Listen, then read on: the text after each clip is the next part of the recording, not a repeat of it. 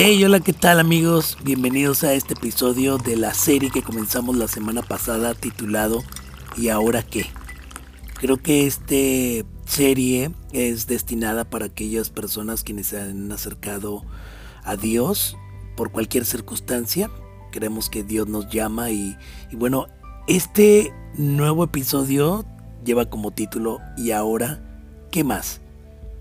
Me gustaría que tú y yo conversáramos de esto y que si en algún momento tienes alguna idea o te gustaría exponerme algún comentario, pues adelante, me puedes buscar en Facebook como Caleb Morejón Pot.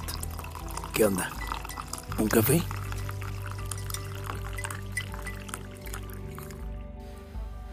En la última parte del capítulo anterior habíamos hablado acerca de que cuando nos acercamos a Cristo, cuando Dios nos llama de una u otra manera, nacemos eh, de nuevo espiritualmente. Hicimos una comparación de cuando nacemos de papá y mamá, pues necesitamos eh, crecer y desarrollarnos. Y eso pasa en el espíritu. Necesitamos crecer, madurar de manera progresiva. Pero es difícil que nosotros nos estanquemos o nos quedemos en un solo lugar. Sería lamentable quedarnos eh, sin movernos, sin buscar a Dios, con conceptos equivocados, que parece que suele pasar a veces cuando una persona solo va a la iglesia y se emociona o por algunas aflicciones o situaciones de la vida, pues dejamos de mirar a Dios. Y algo de esto nos habla la parábola del sembrador cuando el sembrador sale y arroja la semilla y la semilla puede caer en distintos tipos de tierra y es como sucede espiritualmente, el mensaje puede caer en diferentes eh, corazones y dar diferentes respuestas, pero esto no nos tiene que pasar ni a ti ni a mí. De hecho, el propósito de estos episodios es para poder caminar en el sentido correcto. Mira, Recordemos que nuestra vida espiritual depende de Jesucristo. Él es el Hijo de Dios. Primera de Juan 5:12 nos dice que el que tiene al Hijo tiene la vida. Y eso es interesante. Si Jesús habita en nuestros corazones, si aprendemos cada día a depender de Él, seguramente su Espíritu nos guiará a toda verdad. Cristo vive en ti. Que nunca se nos olvide esto. Así como los niños en su crecimiento tenemos que considerar diversos factores como el dormir bien, su alimentación y otros cuidados, también debemos de considerar las cosas que nos ayudarán en nuestro crecimiento espiritual. Toma un tiempo durante el día para acercarte a Dios a través de la Biblia.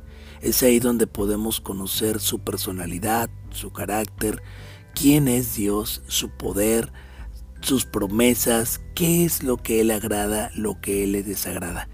No solo leamos, sino podamos escuchar, podamos meditar y contemplar a Dios ahí. No solo de pan vive el hombre, sino de toda palabra que sale de la boca de Dios. La Biblia es nuestro alimento espiritual y la oración vendría siendo como nuestra respiración. Muy necesario la comunicación constante uno al otro como si estuviéramos tomando un café con nuestro amigo, abriendo nuestro corazón, exponiendo nuestra necesidad, nuestra ansiedad, nuestras problemáticas. Él está queriendo escucharnos. No te preocupes tanto por las palabras que tienes que elegir para dirigirte a Dios. A Dios le preocupa más la actitud que tú y yo tengamos que el vocabulario que usemos.